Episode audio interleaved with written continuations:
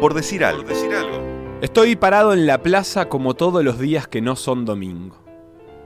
Los domingos paran las minas y las fábricas de todo Chile y los barrios son fiesta. Los oídos descansan de la dinamita, de las máquinas, de los gritos. El hierro golpeando la piedra se toma una pausa. Yo no trabajo en la mina, ni en la industria, ni en nada. Pero igual tengo que estar donde hay que estar. Así que los domingos estoy en Puente Alto, comiendo asado. Y al resto de los días voy aunque sea un ratito a la plaza, a decir lo que hay que decir. Vengo apurando el paso como casi todos los días. Tener buenos trabajos te deja algo de plata y muy poco tiempo. Pero no es momento de descanso, es momento de hacer. Salgo del bar y enfilo rápido para el canal.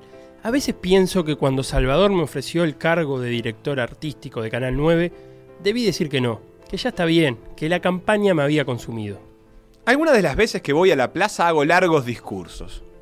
Sé que los que pasan por ahí no tienen tiempo de leer el diario o de oír la radio. Entonces los hago y aunque muchos están de acuerdo conmigo, yo también les hablo a los que no. Les recuerdo cómo estábamos y les cuento cómo estamos. Les hablo del cobre que no era nuestro y que ahora es. Y de cómo ganamos mejor y comemos un poco más. Pero no le dije que no. Decirle que no a Salvador es decirle que no a Chile. Así que le dije que sí, incluso antes de que me lo propusiese. Y entonces, ahora acelero el paso para poder llegar en hora. Y para despejar la cabeza, que anda aturdida entre crisis, amenazas y rumores, y siempre que ando así, pongo a la plaza en mi recorrido hacia el canal, me despeja. Ver que por fin es nuestro el palacio me motiva a seguir. La universidad me da letra para el discurso, tengo que confesarlo. Todas las letras que mis padres no tuvieron. Que las respuestas están en los libros y yo leo todos los libros que puedo y después los vomito en la plaza porque sé que mucha gente no tiene ni plata ni tiempo para ir a leer los libros conmigo. Así que se los cuento. Igual entre tanto discurso, tanta charla larga, tanto dato y tanto número, siempre dedico un rato a mi frase favorita, que no dice nada, pero dice todo. Yo camino siempre mirando el suelo. Miro para adentro de mi cabeza buscando ideas. Ideas para las canciones, las del partido y las de los Quilapayún. Voy mirando pasar las baldosas hasta perder la noción de si me muevo yo o se mueven ellas. Salvo cuando paso por la plaza. Ahí sí, la cabeza alta y la mirada firme. Que no en vano peleamos toda la vida por estar acá. Por la moneda se camina siempre mirando al frente. Y siempre trato de mirar, claro. Los datos vienen solos, como en una inspiración divina. La verdad, cuando es tan fuerte, no necesita siquiera ser recordada. Se presenta sola, se aparece en tu cabeza como se aparecen las novias antes de dormir y no se va más. Así que mientras mi boca está al servicio de la historia y mi cabeza simplemente un instrumento, yo aprovecho y miro a la gente. Esta vez me cruzo con un cabro, no tendrá más de 20 años, pero tiene la energía de quien tiene la historia por delante. Lo veo de lejos y me va hipnotizando, como los encantadores a sus serpientes. Me empiezo a acercar y escucho su grito. El pueblo unido jamás será vencido, el pueblo unido jamás será vencido. Lo dice no sé cuántas veces, ni siquiera parece su voz, no parece la voz de nadie, o parece la voz de todos. Está como poseído. Cuando me mira, dejo de ser yo. No sé dónde estoy, ni para qué, ni cuándo es. Ahora mira a un señor que creo que conozco. Lo he visto en otros lados, de eso estoy seguro. Pero no puedo interrumpir mi canto porque en realidad no es mío. Hablo con mis ojos y mientras miro le pregunto todo. ¿Quién sos? ¿De dónde venís? ¿A dónde vas? ¿De dónde te conozco? Ahí me sorprendo. El mismísimo Sergio Ortega. ¿Sobreviviremos? ¿Vamos a triunfar?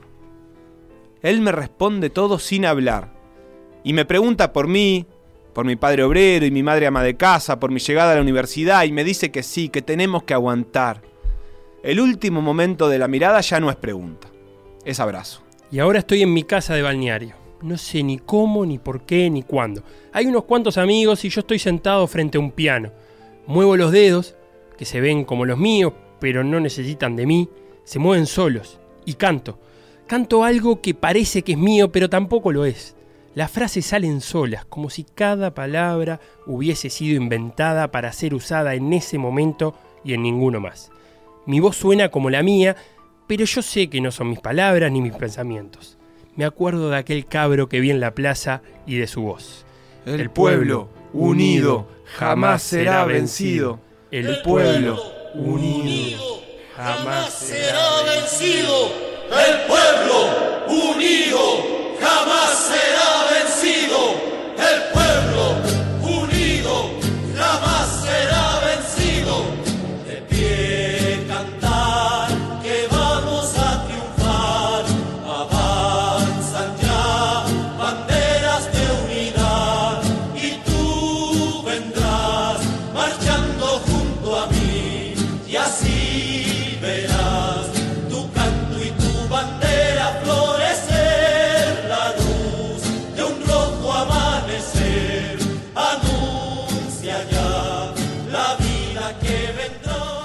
En tiempos de dictadura, las historias a veces se pueden traspasar solamente con una mirada como esta, o a veces quedan congeladas años, y a veces incluso solo el deporte las puede despertar.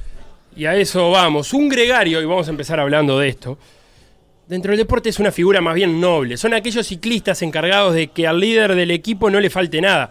Y por nada entendemos todo. Hay gregarios que corren con la bici arreglada de igual manera que su líder, altura del asiento, platos de igual tamaño, mismo peso de los tubulares. Aunque el líder sea más flaco, más gordo, más alto, más bajo, hay un gregario, un compañero de equipo, que corre un poco más incómodo por si acaso, por si el líder tiene que cambiar la bici en un momento en que no haya un auto del equipo cerca. Si sucede, si sucede, el líder tendrá otra bicicleta y el gregario quedará de pie esperando un mecánico. Son los que bajan a buscar el agua a la cola del pelotón. Llevan cuatro, cinco, seis botellas. En los bolsillos, en la espalda, entre la malla y su cuerpo, en cualquier lugar donde quepan. ¿El líder tiene que frenar por cualquier motivo?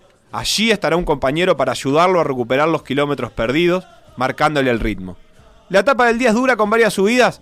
Allí estarán los que marquen el paso en el primer puerto de montaña, bien lejos de la meta, cuando aún las cámaras no transmiten. Hay que afinar el ojo para identificarlos. Hay que ver horas de ciclismo para entender su valía. Hay que buscar detrás de los focos que iluminan a los ganadores. Porque los gregarios no ganan. Salvo que seas chileno y te llames Peter Tormen.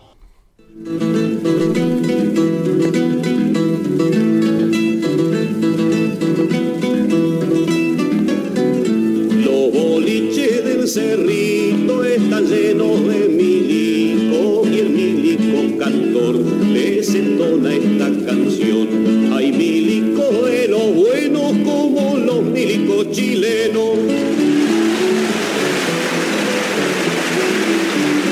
Chamarrita cuartelera, no te olvides que hay gente afuera. Cuando cantes pa' los milicos, no te olvides que no son ricos. Y el orgullo que no te sobre, no te olvides que hay otros pobres. Hay milico de los buenos como los milicos chilenos, cantaba Alfredo Citarrosa en el primer Festival Internacional de la Canción Popular, que fue el 28 de junio de 1973. Ya había sido el golpe acá en Uruguay y estaba por serlo en Chile el 11 de septiembre, recordemos, pero quizás se confundió un poquito Alfredo o, o lo que en ese momento pensaban que las fuerzas chilenas no iban a responder al llamado de lo que luego eh, haría Pinochet, sino que se iban a quedar del lado de Allende, eh, no lo fueron. Y en ese primer Festival Internacional de la Canción Popular estaba Alfredo cantando algo así como que los milicos chilenos no eran como los demás milicos del continente.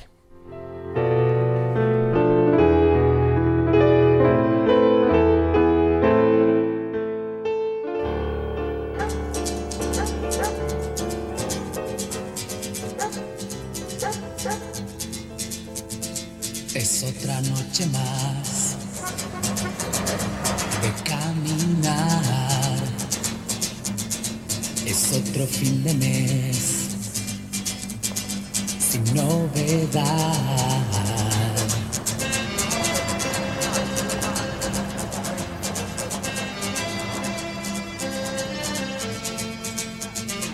Mis amigos se quedaron.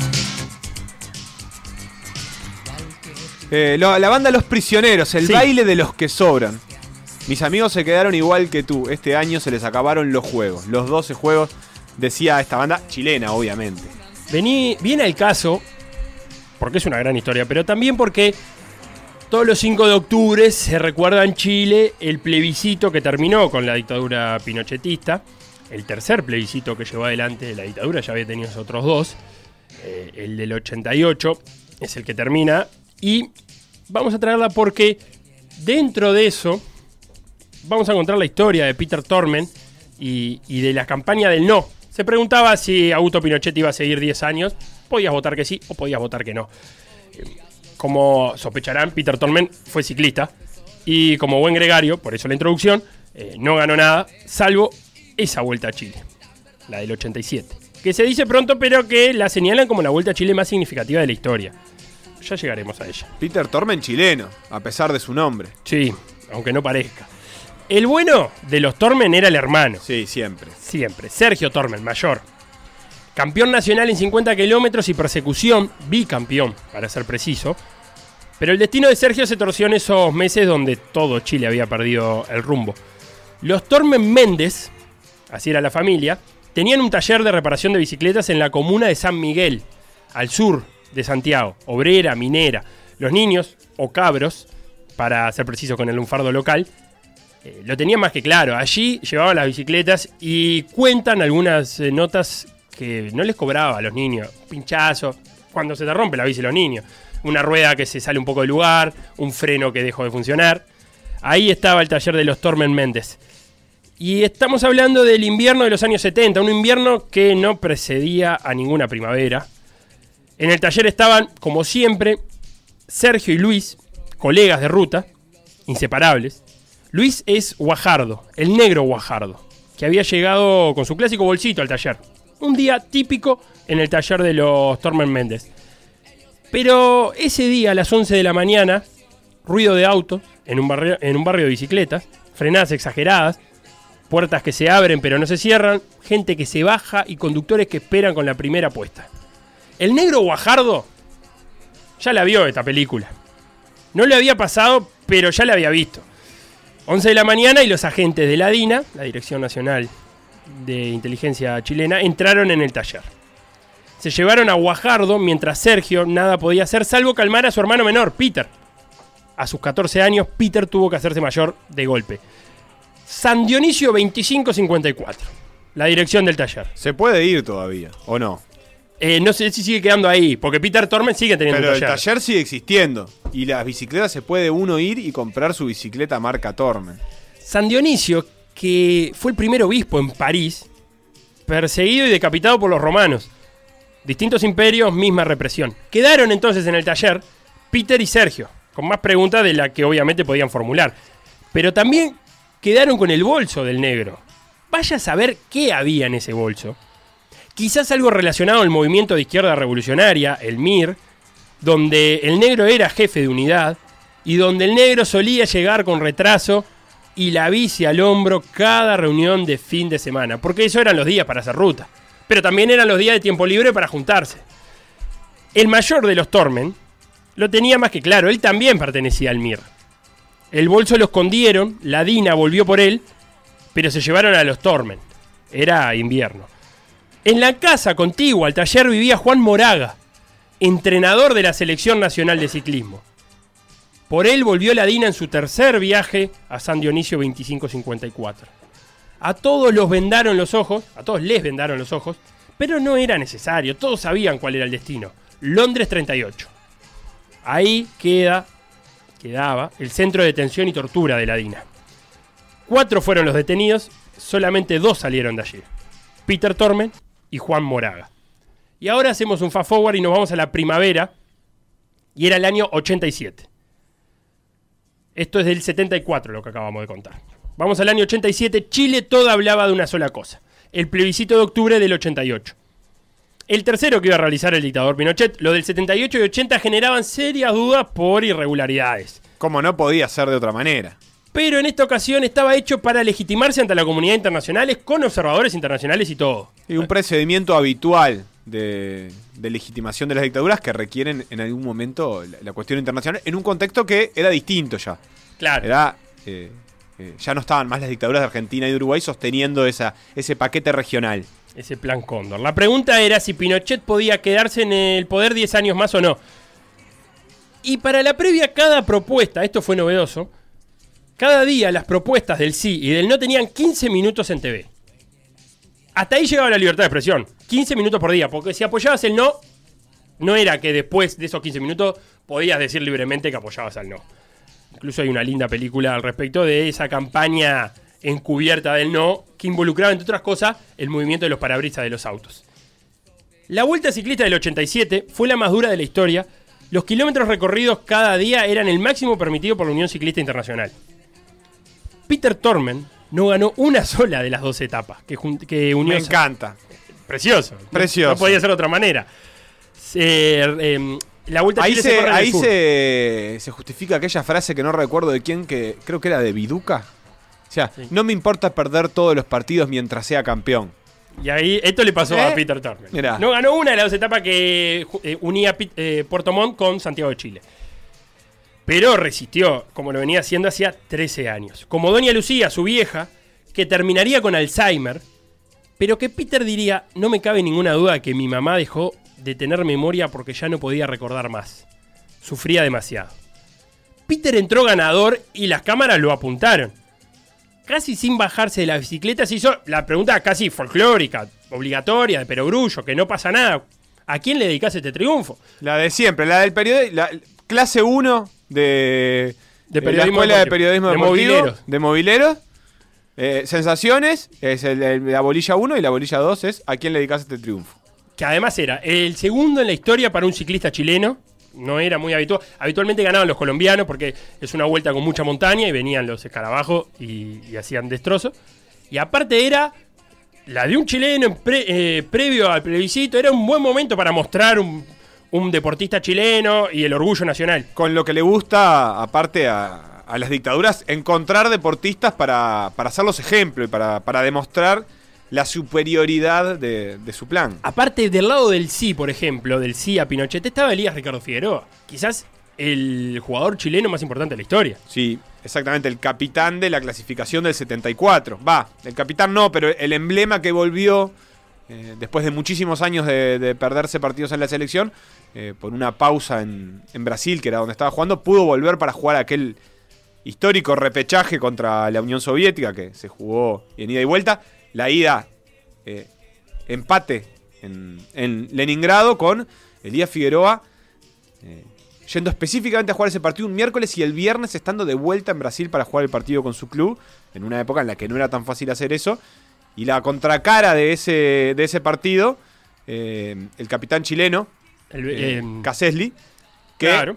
Eh, en la vuelta que no se termina jugando, eh, porque la Unión Soviética se niega ya, vuelta que se juega bajo la dictadura de Pinochet, eh, el otro emblema, la otra contracara, tanto de, de la- del apoyo a Pinochet como de ese partido, y se niega a darle la mano a Augusto Pinochet en aquel, en aquel saludo por la clasificación mundialista en un partido que no, no se disputó, pero en que los jugadores tuvieron que entrar al campo, hacer de cuenta que sacaban del medio, hacer un gol y así obtener el triunfo ante una Unión Soviética que ni siquiera salió de su país para jugar aquel partido. Carlos Caselli, que después apareció con esa corbata roja en, la ceremonia posterior, también como marcando un poco su desacuerdo con el régimen actual.